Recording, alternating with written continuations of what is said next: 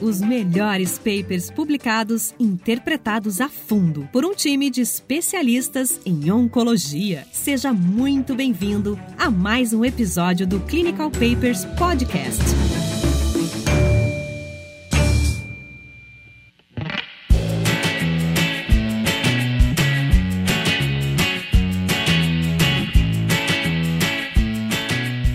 Sejam todos bem-vindos a mais um episódio do Clinical Papers Podcast. É, eu sou o Thiago Biak, oncologista clínico. Estou aqui com o Raniel hoje para discutir um importante estudo publicado recentemente no, recentemente no JCO, o ADOR Trial. A publicação recente do JCO agora desse ano, setembro agora desse ano, é a publicação já com desfecho a longo prazo desse estudo. Qual que é o contexto aí então do, do ADOR Trial? O ADOR foi um estudo fase 2 randomizado cujo objetivo era avaliar o uso de quimioterapia adjuvante aqueles pacientes com câncer de reto que haviam recebido quimio e radioterapia neoadjuvante. Resumindo, os pacientes que fizeram quimio e radioterapia operaram após a cirurgia esse estudo queria avaliar, na verdade, o impacto de fazer quimioterapia, então, após a cirurgia. Historicamente, isso é interessante, essa, esse tipo de abordagem. A gente partiu de um primeiro momento onde a gente, e aí já fazendo um gancho do porquê da existência desse estudo, a gente partiu de um primeiro momento, um cenário onde a gente operava o paciente com câncer de reto. Depois a gente aprendeu que fazer quimio e radioterapia depois da cirurgia diminuía o índice de recorrência local desses pacientes. A gente já discutiu aqui o German Trial, mostrando que fazer essa quimio-radioterapia antes da cirurgia parecia ser melhor. A gente trazia, inclusive, principalmente menos toxicidade para esses pacientes. E é interessante, Ranel, e depois eu queria ver tua opinião, mas uh, conforme a gente vai mudando ao longo das, dos anos e das décadas, aqui nesse caso, as nossas estratégias, as, as dúvidas vão mudando também, né? Então a gente mudou, a gente passou a fazer a quimioterapia antes da cirurgia. E aí começa a surgir a dúvida, mas depois da cirurgia eu não faço nada, então? Para câncer de cólon, muito bem estabelecido, o tratamento padrão é operar esses pacientes e os pacientes que têm características patológicas de alto risco a gente faz quimioterapia depois. Os pacientes com câncer de reto, eles fizeram quimio-radioterapia, eles operaram e quem teve uma enfim, ainda mantinha variáveis patológicas ruins, digamos assim, de uma baixa resposta à radioterapia, não faço nada depois da cirurgia. Esse é o contexto, então, desse estudo, o ADOR Trial, um estudo coreano, que era um estudo randomizado, fase 2, o desfecho primário, a gente vai, a gente vai conversar mais para frente sobre essas questões, mas o contexto, na verdade, da, dele é basicamente esse. A gente mudou historicamente a forma que a gente trata câncer de reto e ficou a dúvida se eu preciso fazer alguma coisa depois da cirurgia, para esses pacientes que já fizeram um pouco de quimioterapia concomitante à rádio, né? É, Tiago, tem algumas informações interessantes também na introdução. A primeira coisa é assim, quando a gente faz radioquimioterapia como neoadjuvância para reto, o primeiro ponto é que essa quimioterapia que se faz não é uma quimioterapia, vamos dizer, específica para combater metástase à distância. A dose é uma dose principalmente sensibilizante da radioterapia. Então, esse a mais de quimioterapia, com o objetivo de combater metástases à distância, ela teoricamente não foi feita ainda. Esse é um ponto. O segundo ponto é, será que eu preciso fazer essa quimioterapia? Né? A gente vai ver qual o esquema mas para todos os casos que fizeram radioquimioterapia, então tem um, um parêntese aqui. Quando a gente vai estadiar o paciente, você faz lá a ressonância, tomografia e tal, e você faz um estadiamento clínico, né, que chama CTNM. Esse estadiamento clínico, a gente viu lá do German Trial, né? Se o paciente tem linfonodo positivo, é um tumor acima de T3 ou T4, linfonodo positivo, você vai fazer neoadjuvância com radioquímio. Mas esse estadiamento ele pode mudar com a radioquímio neoadjuvante. Então ele vira Y PTNM. Fui lá, operei, peguei a peça. Esse Y é pós o tratamento neoadjuvante, o P da patologia, e ele mudou. O cara era, por exemplo, um C estadiamento clínico 3 e agora ele é um C estadiamento clínico 1. Né? Então, essa mudança muda a estratégia de quimioterapia? São várias perguntas que existem no tratamento de câncer de reto. E para esse paper, ele pegando essa sua história, o que eu falei agora, ele desenhou um, um paper cuja pergunta era, né, o however, diante de pacientes com estadiamentos patológicos Y, P, 2 ou 3, qual quimioterapia a gente vai fazer como adjuvante? É, acho que essa questão uh, de resposta patológica, isso é uma coisa que a gente vê em, em oncologia gastrointestinal bastante, né, como sendo um,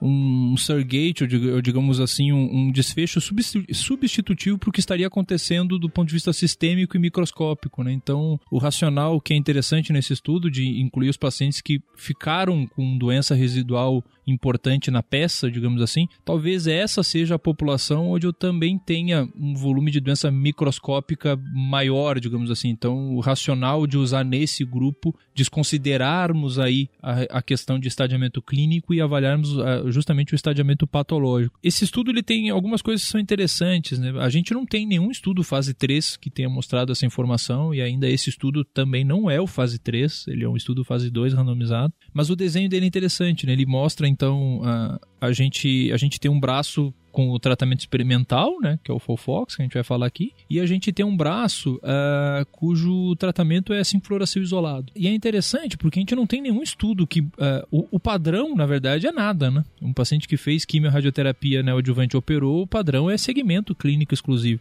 É um estudo fase 2, enfim, não é para se mudar a conduta, teoricamente, com base nele, mas assim, é um estudo que não tem um braço padrão, né? Você tem dois braços de intervenção aqui. Você tem um braço só com fluoracil e outro braço com fluoracil oxaliplatino Você não tem um braço, nada. Que teoricamente é o que seria considerado padrão, na verdade. Né? É, nos Estados Unidos eles têm. Esse trabalho é coreano, mas só fazendo um preâmbulo. Tiago, se eu não me engano, com aqueles trabalhos de TNT, não se pode deixar sem fazer nada. O, o, o mínimo é 5FU, mas você tem toda a razão. Né? Realmente não tem estudo que foi desenhado comparando 5FU em nada, não é isso? Exatamente, exatamente.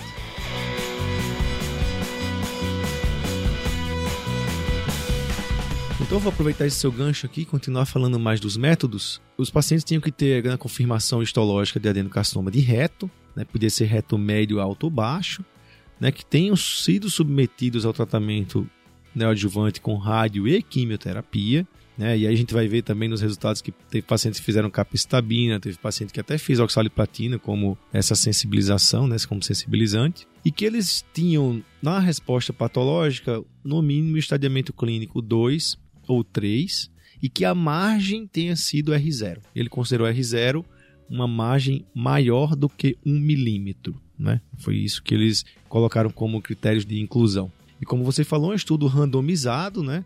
open label, a gente já falou isso aqui, quer dizer, todo mundo sabia o que cada um recebia, os pacientes sabiam, era aberto, é multicêntrico, é um estudo fase 2, não é um estudo fase 3, né? ele não tem é, o desenho dele estatístico não deu poder para ser um estudo fase 3, mas que comparava basicamente eficácia e segurança nesse tratamento adjuvante. O que aconteceu aqui, pessoal? Esse paper foi publicado agora em setembro. Tem um chefe meu lá na faculdade que chegava assim, saiu um paper quentinho, ele encostava assim na gente, sabe?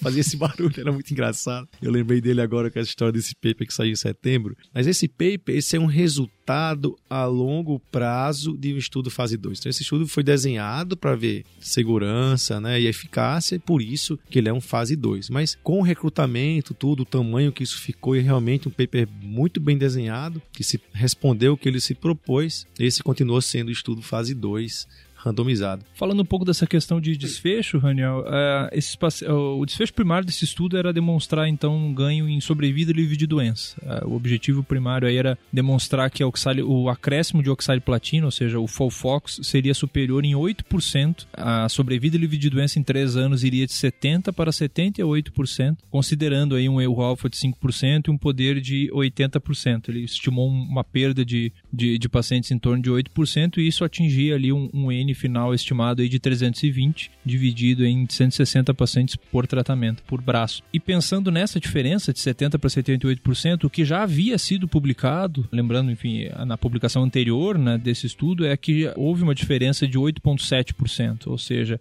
a, sobre, a sobrevida de vigilância 3 anos foi de 62 para 71. Foi, em ambos os braços foi um pouco abaixo do que eles tinham estimado, mas manteve a diferença de 8,7%, o que fez desse estudo um estudo positivo para o seu desfecho primário. Essa é a publicação anterior. Ele demonstrou um ganho de sobrevida livre de doença de 8% que ele tinha se proposto a demonstrar. Como você falou, um estudo, um estudo aberto, né? Sabia-se quem estava recebendo o que, hein? É, e a pergunta que vem é, então, para que mostrar esse resultado, né? Se ele já mostrou antigamente. Então, pessoal, existe o seguinte: às vezes, esse estudo foi desenhado e foi publicado com um resultado de três anos de sobrevida livre de doença. E aí vem a exploração que foi feita depois desse estudo. Será que isso, sobrevida livre doença, nos dois, três primeiros anos, vai se refletir em sobrevida global ou manter essa sobrevida livre doença? É isso que ele quer saber. Então ele terminou seguindo mais os pacientes, caminhou mais com os estudos, né, com o estudo, e ele quis ver a longo prazo, depois de seis anos, se isso se refletia em sobrevida global. Mesmo não sendo um endpoint primário, mas é um endpoint extremamente importante e que todo mundo fica de olho. Sem dúvida, acho que os dois grandes motivos né, de fazer esse segmento a longo prazo é você identificar toxicidades tardias, que, é que às vezes você não vai detectar numa população, enfim, numa publicação mais precoce, digamos assim, e esses desfechos é, mais duros, né, como sobrevida global. Em relação à questão tratamento, esses pacientes eles eram randomizados então para um braço para receber Folfox, da forma mais tradicional possível, com bolos de fluoracil de 400, 2,400 mg em 46 horas e 85 mg metro quadrado de oxaliplatina, ou o 5-fluoracil. A forma na qual eles escolheram do uso do 5-fluoracil, a gente sabe também que é uma forma isolada, também a gente sabe que é uma forma subótima. É um, é um 5-fluoracil que é em bolos é, de D1 a D5, estilo meio clinic, que a gente chama. E a gente sabe de publicações anteriores em câncer de cólon que o fluoracil uh, adjuvante, quanto mais protraído o uso dele, o, o, tratamento, digamos assim, parece ser melhor. Então, usar a capstabina isolada parece ser melhor que usar o, o 5-fluoracil. E quando a gente usa o 5-fluoracil com infusor, aos moldes do que seria o 5-fluoracil do Folfox, digamos assim, que é um, um, uma forma que a gente chama, que foi criado por Degramon, também é melhor do que ficar fazendo esse 5-fluoracil em bolos. Então, o braço controle, ele tinha uma intervenção, mas é uma intervenção que a gente até imagina que seja meio subótima, digamos assim. Enfim, doses então de 380 miligramas por dia por 5 dias consecutivos e isso se repetia a cada quatro semanas. E para ver essa recaída, né? Para poder dizer que é sobrevida livre doença, eu achei, Tiago, esse esquema interessante, porque não é um esquema intensivo de segmento. Hum, exatamente. É, o esquema intensivo de segmento, né, dentro de um trabalho tal, é o que? Tomografia cada três, três, quatro meses. Esse é um esquema intensivo de segmento. Esse trabalho não. Ele viu, lógico, é, o CEA a cada três meses, mas de exame de imagem, ele usava raio-x de tórax a cada três meses, nos dois primeiros anos, e a cada seis meses ele fazia tomografias. Assim, é um esquema extremamente validado, tem sido usado. A gente teve um trabalho aqui, o Colofol, né, falando sobre esse segmento intensivo em termos de sobrevida. E isso não tem diferença, mas se você tem como endpoint primário sobrevida livre de doença e você espaça a tomografia a cada seis meses, talvez isso não seja o melhor método, um método mais. É, é quer dizer, esse modo de fazer segmento não tenha sido um método tão rigoroso né, vamos dizer. Exatamente, chama atenção, né? Principalmente essa questão do uso de raio-x, né? A gente está falando de câncer de reto, a gente sabe que esses pacientes eles têm uma incidência maior de metástase pulmonar, como a gente vai ver no resultado de hoje. Como você falou, né? A gente vai detectar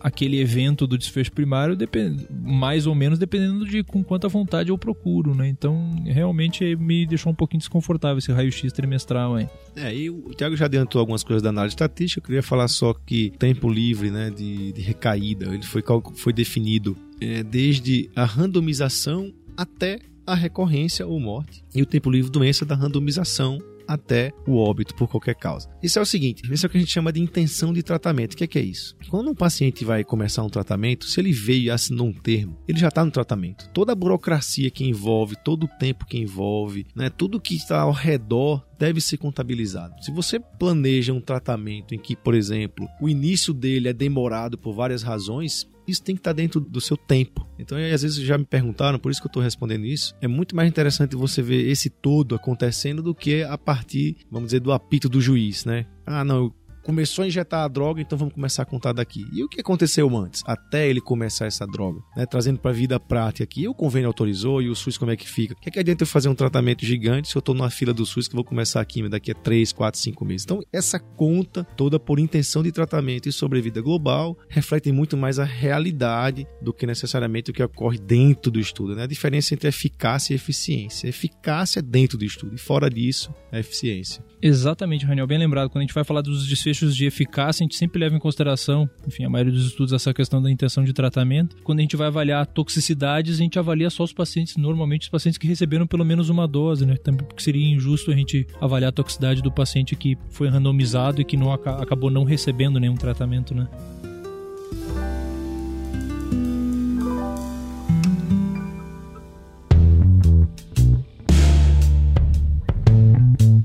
Bom, tabela 1 do, do estudo, enfim, o estudo então ele randomizou 161 pacientes para um braço e 160 para o outro. O estudo foi bastante balanceado, na verdade, algumas variáveis que poderiam vir a ser importantes em relação a estadiamento patológico, a proporção de pacientes que tinham tumor T3, T4. T3 eram 80% praticamente dos pacientes em ambos os braços e a proporção de pacientes com linfonodo positivo ela foi bastante semelhante também. A gente tem aí 40% dos pacientes N0 e aí quase 60% dos pacientes N positivo. Questão de distância do tumor Moore até a margem anal ela também foi muito semelhante, um 16% em um braço e 19% no outro de tumores um pouco mais, mais altos, digamos assim. Então, apesar de um estudo não tão grande, quando a gente fala de um estudo adjuvância de, de, de retos, é um estudo fase 2, eles conseguiram criar aí dois braços bastante balanceados através da randomização. A gente também tem que ver aqui, Tiago, uma coisa. Se você partir do princípio que todo mundo fez radioquímio, então todo mundo era no mínimo T3 N positivo, né? E aí quando você vai ver, teoricamente, e aí, quando você vai ver o estadiamento patológico, a gente tem T0, T1 e T2, a soma aqui dá uns 13, 14%, mantendo o YPT3 80%. Só para mostrar que eu não sei se houve em tanto downstage, né, fazendo esse esquema de tratamento neoadjuvante. Exatamente. Aqui Aparentemente tá... não. Linfonodo aqui também, ó, ó, N negativo 40%, N positivo 60%. Quer dizer, eu não sei, a gente não tem como, a gente não tem nem na discussão, eu li a discussão para ver se ele fazia algum comentário. Não achei comentários nesse sentido, de que houve. Eu não, não sei quem era N positivo antes desse tratamento. É, acho que tem várias coisas aí comentáveis. Né? Tem essa questão do próprio estadiamento clínico, né? que é muito ruim, né? a acurácia mesmo por, por ressonância. Né? Mas realmente é, chama atenção uma proporção grande de pacientes é, T3, que teoricamente teriam respondido pouco, e talvez essa seja a população de fato para eu avaliar alguma questão em termos de intensificação do tratamento depois. Né? A gente tem que lembrar que esse estudo ele foi publicado agora num contexto onde cada vez mais no mundo tem se avaliado a possibilidade de fazer tudo antes. Né? Inclusive, esse Fofox que a gente está vendo aqui no após a cirurgia, a gente está conversando num momento, digamos assim, onde talvez TNT tenha, enfim, cada vez mais espaço. Né? É, ele também fala na tabela 1 sobre o número de linfonodos ressecados, né, ambos os braços. Tem um 10.5 aqui, mas, meu, isso aí é pós-radioterapia. A gente sabe também que existe a contagem de linfonodos, ela se prejudica. Muitos, muitos dos linfonodos se desfazem e, e é difícil você contar 12, 14. Às vezes o patologista usa, usa de método de clareamento de tecido linfonodal para poder o patologista olhar, mas eu diria que 10.5 no braço foi o menor número e 12 no outro. Uma, boa, uma cirurgia que foi adequada com mais de 80% de preservação de esfíncter. Então, é, tá tudo dentro do, dos conformes aqui. Só lembrando sobre essa questão do estadiamento, Tiago, um dia desse eu tava discutindo um caso e eu levei uma, uma bem na cara assim, que eu falei, ah, esse linfonodo aqui é positivo, porque não vai fazer químio antes e tal. E o colega falou, olha, a radiologista falou que era né, negativo esse linfonodo, eu vou operar direto, não sei o que, e eu meio que bati o peito, mas era negativo o linfonodo.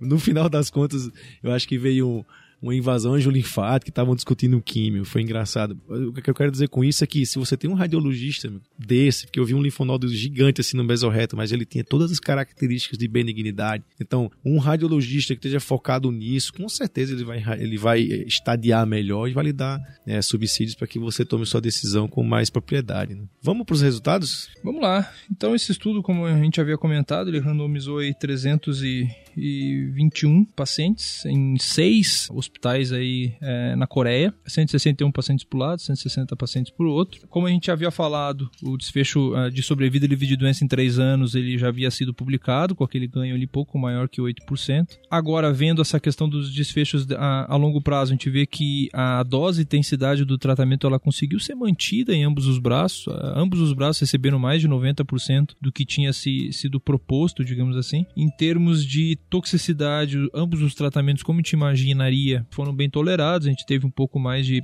mielotoxicidade e de neuropatia periférica. Pouco não, né? Bastante mais mielotoxicidade e neuropatia periférica no braço que fez Folfox ao invés de 5-fluoracil. Mas a gente não teve uma diferença muito significativa em toxicidades mais graves, como grau 3 e 4. Em relação à sobrevida livre de doença, a gente já com um follow-up mais longo, a gente detectou aí em 6 anos, é, sobre, sobrevida livre de doença em 6 anos, 68% no braço que fez uh, Fox 56% o braço que fez fluoracil é, monodroga, mantendo a significância estatística para esse desfecho. E em relação à sobrevida global, a gente vê que não houve diferença entre os dois braços. A sobrevida global em 6 anos foi 76% no braço fluoracil, 78% no braço Fofox, isso sem é, significância estatística mesmo quando a gente avaliava separadamente o, o estadio patológico 2 e o estadio patológico 3. Então, nessa amostra, nesse estudo randomizado, aquele ganho de sobrevida livre de doença de 8% que a gente havia visto, ele não se traduziu em um ganho de sobrevida global. É, até que ponto isso é importante? Né? Essa é uma pergunta. Veja bem, quando um paciente recidiva, ele vai voltar para químio, né? Qual o esquema de química ele vai fazer? Então, é esse esquema de química que ele fez, provavelmente levou para o tempo de sobrevida global semelhante. Ah, o fato de ter recidivado antes ou não não impactou em sobrevida global. Mas isso é dado que a gente tira de análise exploratória do estudo. Né? O estudo ele respondeu a pergunta: existe diferença sobrevida livre de doença fazendo o ser melhor.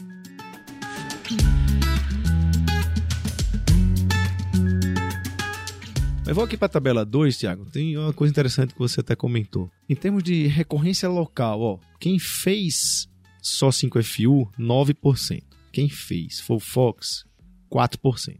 Isso é uma coisa interessante, porque alguns trabalhos com TNT hoje, que fazem full fox, né, dentro desse esquema, e, e, às vezes fazem mais full fox, eles têm resposta patológica melhor. Tem um maior número de casos que tem resposta patológica e resposta clínica mantenedora. Então, isso é uma coisa, talvez a oxaliplatina tenha um efeito local maior. Em relação a metástase à distância, quer dizer, recidiva só à distância, 33% no braço com 5FU e 25% no braço com oxaliplatina. Desses aí, ó, 20% foram no pulmão, no braço 5FU, 17% oxaliplatina. Mas se você pegar fígado e como, se, e como sendo sítio único, então vou pegar aqui ó, um órgão de metástase e fígado. Fígado foi, foi a metade quem fez Fofox, foi só 5% comparado a 10%, e um órgão apenas foi 78% dos casos do Fofox. Engraçado que isso não se refletiu em diferença em cirurgia com intenção curativa. Então vamos dizer, o cara que fez Fofox, ele recidivou mais no fígado, recidivou mais em apenas um órgão, mas isso não se refletiu isso não, não fez com que ele fizesse mais cirurgias com intenção curativa na recaída. Eu achei engraçado esse dado. 40% mais ou menos em ambos os braços. E isso não refletiu em sobrevida global.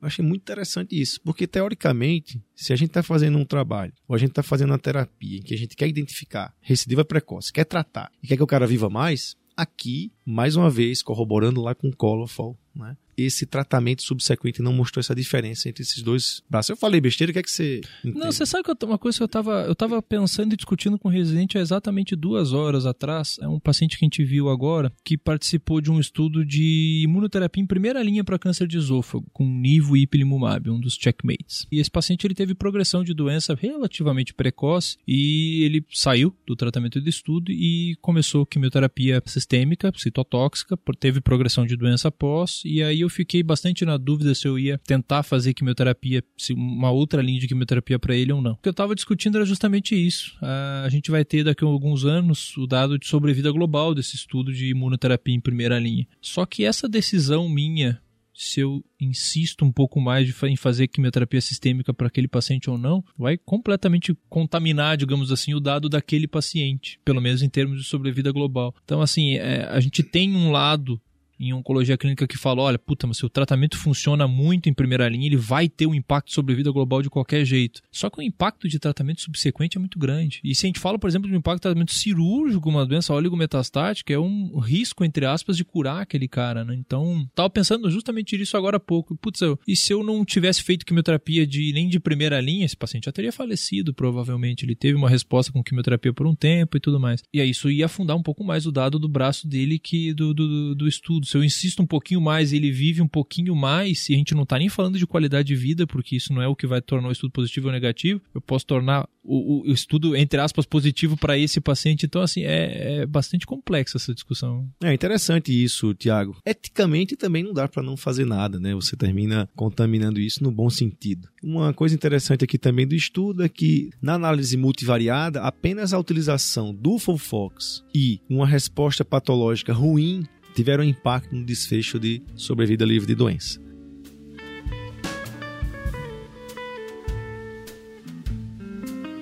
Então tá, Tiago, acho que a gente tá chegando no final. Eu queria só ouvir os seus insights sobre isso. Eu acho câncer de reto muito interessante, porque é um, é um sério, é um tratamento que envolve cirurgia, rádio, quimioterapia e extremamente dinâmico. Né? A cirurgia não é uma cirurgia boba, tem impacto. A quimioterapia não é uma quimioterapia também. Então, assim, e, e se você levar isso para mesa de discussão, a gente fica aqui horas e horas e, e eu vou nos congressos e coloco aqueles casos e é todo mundo falando uma coisa diferente do outro. É muito difícil você colocar isso no organograma redondinho que fazer. O que é que você diria da discussão desse paper, da sua vida prática, o que não fazer e como você usa esse estudo para o seu dia a dia? Então, René, é interessante. Assim, o que a gente já sabe que a gente não deve fazer de outros estudos uh, fase 3 randomizado como o Proctor e o estudo STAR é que adicionar, fazer full com a radioterapia antes da cirurgia, a gente acrescenta em toxicidade. Isso a gente sabe que a gente não deve até o momento fazer. A gente não sabe, a gente não tem estudo randomizado se é para ver o impacto de fazer o que a gente chama de terapia neoadjuvante total, fazer quimioterapia, quimio-rádio e depois cirurgia. O estudo fase 3 está em andamento disso. Na minha opinião, para um paciente,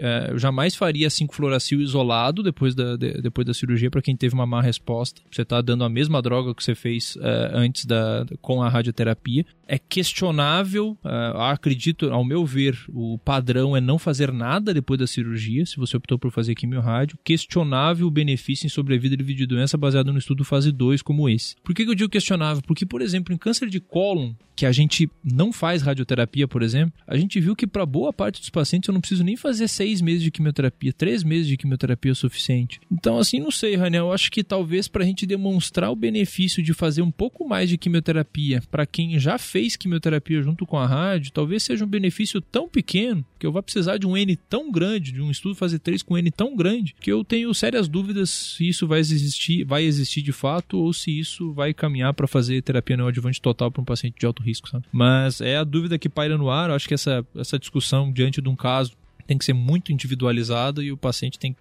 é, enfim, saber que se existe o benefício dele eventualmente receber um full fox depois, pode ser que esse benefício seja muito pequeno e que a gente está falando de um tratamento com risco de toxicidade tardia, né? Neuropatia por oxário platina, por exemplo, pode vir a ser um problema que ele não teria caso a gente não fizesse full fox, né? Sensacional. Pessoal, muito obrigado. Terminamos mais esse episódio. Espero que vocês estejam gostando do nosso trabalho. Queria ouvir seus comentários. Queria que você fosse lá nas redes sociais, né, no Instagram, no Facebook, comentasse, desse alguma sugestão. Nós, com certeza, cresceremos muito mais com as críticas do que com os elogios. Um grande abraço e até a próxima semana.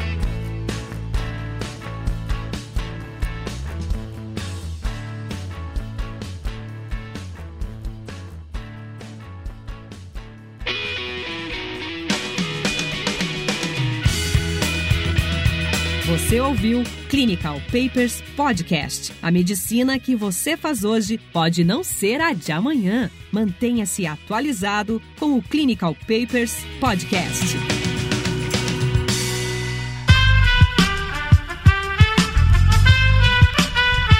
Este podcast foi editado por Aerolitos Edição Inteligente.